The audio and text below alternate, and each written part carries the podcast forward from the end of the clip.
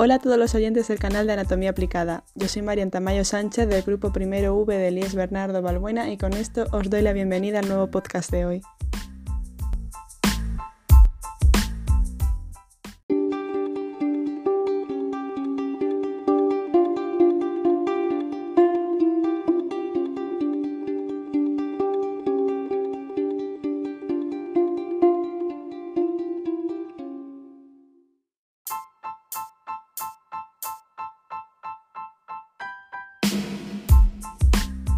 El experimento de Rosenhan fue un famoso experimento sobre la validez del diagnóstico psiquiátrico que llevó a cabo el psicólogo David Rosenhan entre los años 1968 y 1972.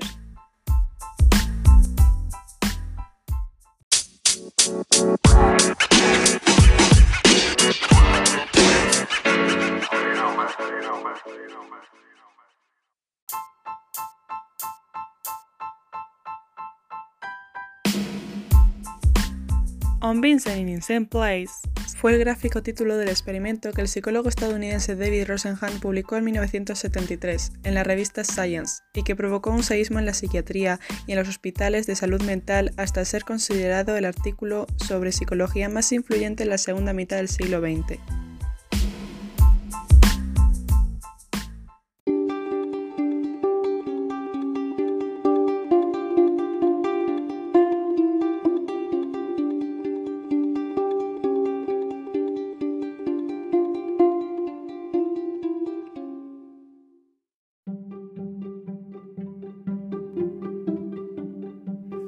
¿Cómo surgió este experimento? Una serie de pseudopacientes, entre los que estaba el propio Rosenhan, fingían trastornos mentales siendo retenidos durante semanas en diferentes instituciones psiquiátricas. Criticado posteriormente, el experimento de Rosenhan supuso, no obstante, un notable impulso para la mejora de la evaluación y el diagnóstico psiquiátrico, así como del tratamiento de los pacientes en las instituciones en las que son internados.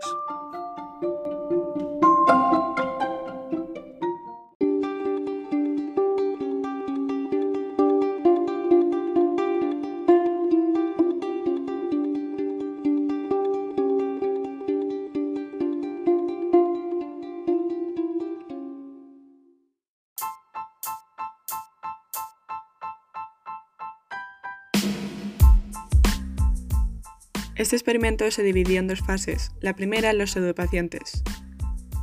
Rosenhan y siete colaboradores, según algunas fuentes serían nueve en total, todos ellos con buena salud mental y sin antecedentes de problemas mentales, se presentaron en diferentes hospitales psiquiátricos alegando sufrir alucinaciones acústicas. Concretamente alegaban escuchar una voz que decía una de estas tres palabras, golpe, vacío o hueco, el plan era lograr que fueran internados para después comportarse normalmente señalando que ya no oían nada y tratando de salir con sus propios medios del hospital. En caso de urgencia, Rosenhan tenía preparado la intervención de un abogado que los sacaría de la institución.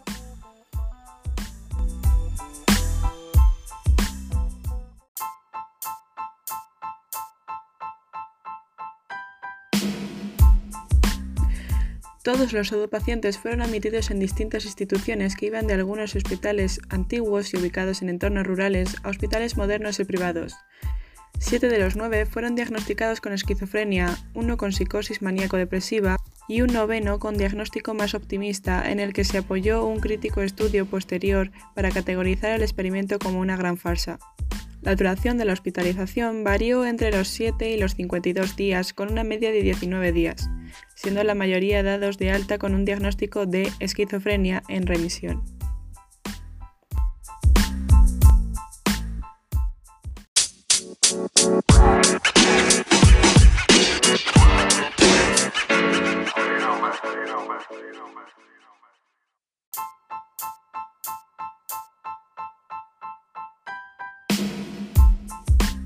La segunda fase, titulada Los pacientes inexistentes, para esta segunda fase del experimento, Rosenhan recurrió a un hospital universitario con la propuesta de enviarles un elevado número de pseudopacientes, entre los que el hospital debería detectar a los impostores. Para Rosenhan y su equipo suponía una vuelta de tuerca a su estudio sobre la fiabilidad de la evaluación y el diagnóstico psiquiátrico. Se suponía que si una institución estaba sobre aviso de la recepción de pacientes falsos, afinaría más el diagnóstico. Y así lo hizo, tanto que fue una nueva jugada maestra para Rosenhan. Durante los meses siguientes, el hospital recibió a un total de 193 pacientes, de los que 41 fueron identificados como posibles pseudopacientes. La realidad es que Rosenhan no había enviado ninguno. De nuevo, el psicólogo ponía en tela de juicio la capacidad de la ciencia psiquiátrica para diagnosticar trastornos mentales.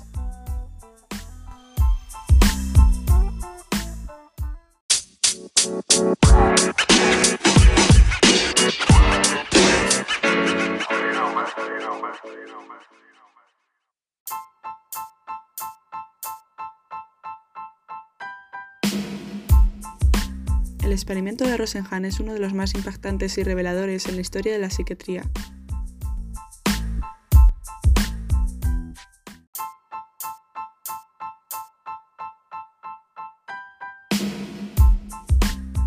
Lo que el experimento de Rosenhan demostró es que ese método diagnóstico tiene un altísimo índice de error. Sus conclusiones apuntarían a que cada psiquiatra ve lo que quiere ver, de una manera absolutamente sesgada. Lo mismo pasa con todo el personal que atiende a los enfermos mentales.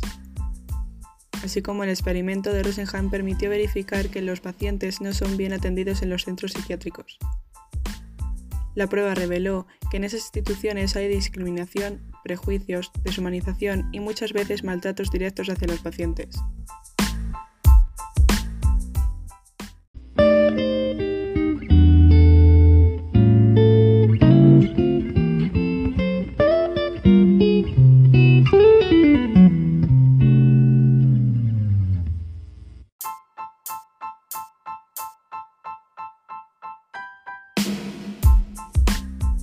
En resumen, el experimento consistió en reclutar personas que gozaban de cierto estándar de salud mental y convertirlos en un grupo de pseudopacientes, entre ellos Rosenhan. Y esto le sirvió para demostrar las condiciones en las que vivían los pacientes diagnosticados de enfermedades mentales en los psiquiátricos, lo que además incitó al psicólogo a poner en tela de juicio la capacidad de la ciencia psiquiátrica para diagnosticar trastornos mentales.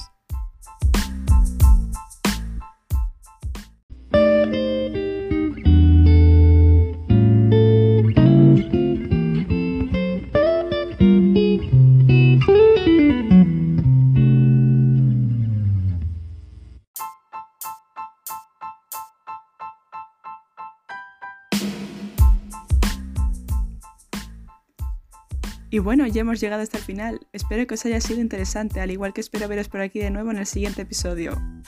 Hasta la próxima, curiosos.